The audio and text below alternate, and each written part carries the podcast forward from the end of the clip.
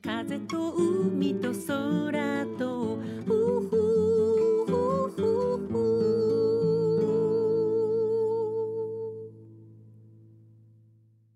皆さんおはようございます。エポ風と海と空との時間がやってまいりました。9月最初の番組となります。皆様お元気にお過ごしでしょうか？9本疲れなんて出てないかな？先日ですね久しぶりに那覇に出て琉球講談ウトゥルサヌナイト首里城の言霊という舞台を見てきました。私は沖縄の歴史に詳しいかかずひとささんの YouTube の先駆け歴代塾という番組の大ファンで時々かかずさんの歴史のお話を聞きに行ったりするんですけど先日ですねお友達の女優さん犬飼のり子さんが今度かかずひとささんの脚本で舞台で講談をやるんですよなんていう情報を知ってこりゃ見に行かなくちゃと思い早速予約しました。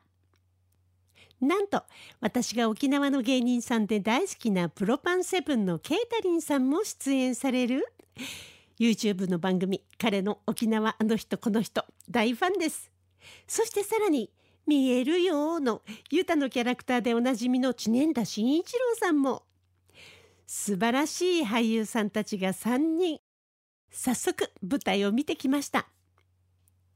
琉球講談かっこ階段と書いてありますけどね。かかずしとささん作。講談社は知念田真一郎さん。犬飼のり子さん。ケータリンさん。どの作品も本当に面白かったです。そしてとっても怖かった。どの話にもとってもリアリティがあって1話終わるごとに会場からなんか低いため息のような声が漏れてその後たくさんの拍手が鳴り響いていました。みんなもきっと怖かったはずね。役者さんたちの声の力と表現力で私も一緒にお話の時代に戻ってその場にいたような気がしました。皆さん本当に素晴らしい講談でした。お客様もいっぱいでしたね。会場の冷房も寒かった。怖さが倍増するようにわざと涼しくしてあったのかね。久しぶりに沖縄でああ来てよかったという内容の舞台を見た気がしました。あなたがありのままの自分でいられる時間。この番組ではあなたの心に吹く気持ちのいい風のような F 分の1揺らぎとそしてあなたが100%あなた成分でいられるリラックスタイムをお届けいたします。今日の1曲目エポで記者エポ風と海と空と。那覇で加賀ひとささんの脚本犬飼のり子さんケータリンさん知念田真一郎さんの怖い講談を楽しんだ後ちょうどお腹も空いてきたのでねご飯でも食べて帰ろうということになりました久しぶりの那覇外ご飯。そこで最近お気に入りの居酒屋さんへ行くことになりました。以前東京から来た友人と那覇で食事の約束をした時に私たちはまだ開店前の店に着いてしまってじゃあ時間つぶしに一杯だけどこかで飲もうということになりました。それでたまたま見つけた夕方から開店していたこの店に入りちょっとビールを飲んでおつまみを注文。そしたら皆さんこのお店の料理がすごく美味しかったんですね。実は私は個人的にこのお店のメニューもっと食べてみたくて食事会が終わった後私たちは再びこの店に戻り二次会となった夜があったんです。一晩に同じ店に2回も行ってしまうという私たちにとってはとっても珍しい夜でした。ここのお店のスタッフの方々も元気で気持ちがいい。いつ来ても感じが良くて明るい。この店にいるだけで元気をもらうようです。なのでいつも満員。この日も食べたいものをいろいろオーダーしましたよ。胃袋が2つぐらい欲しいぐらいです。その後うさちゃんがトイレへ。なのにうさちゃんすぐに席に戻ってきてこう言いました。変なんだよね。トイレ鍵がかかっててドアが開かないの。ノックしても誰も出ない。へえ中で誰かが酔っ払って寝てるんじゃないのかなとか。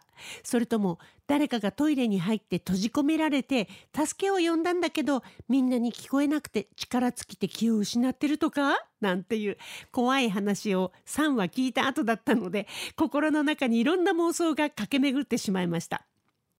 お店の人に事情を話すとスタッフが早速調べに行ってくれました。なんかこのトイレ時々勝手に鍵がかかっちゃうことがあるんですよなんででしょうねえー、怖い。まあ、自分の仕業か？例えば、妖怪鍵かけ坊主とかね。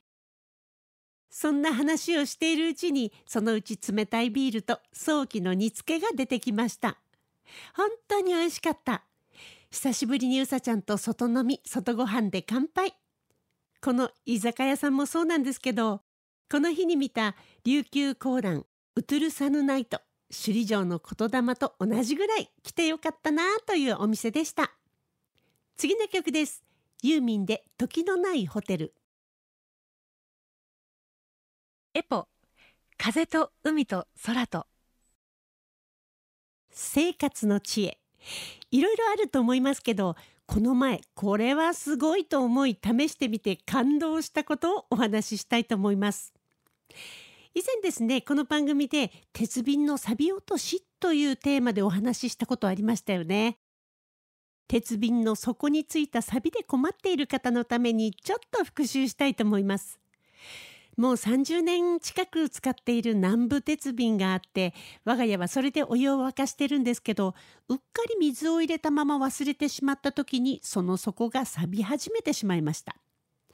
調べたら日本茶の茶殻で煮ると良いと書かれていて早速やってみました。それもそのまま半日放置。するといい感じに錆が取れてるではありませんか。お煎茶に含まれるタンニンが赤サビと融合して黒サビへと変わるためサビを止められるんだそうです。要するに黒サビは鉄の腐食原因である赤サビを抑える力があるということなんですね。今回土鍋でご飯を炊いていた時のこと。ちょっと火から離れた瞬間に土鍋を焦がしてしまったことがありました。焦げ臭い匂いがして慌てて台所に戻ったら大失敗。お鍋の底黒焦げでいっぱい。そういう時皆さんどうやって焦げを取りますか？こすっても全く取れませんでした。ネットに何か良い方法は出ていないかなと思い見てみたら出てましたよ。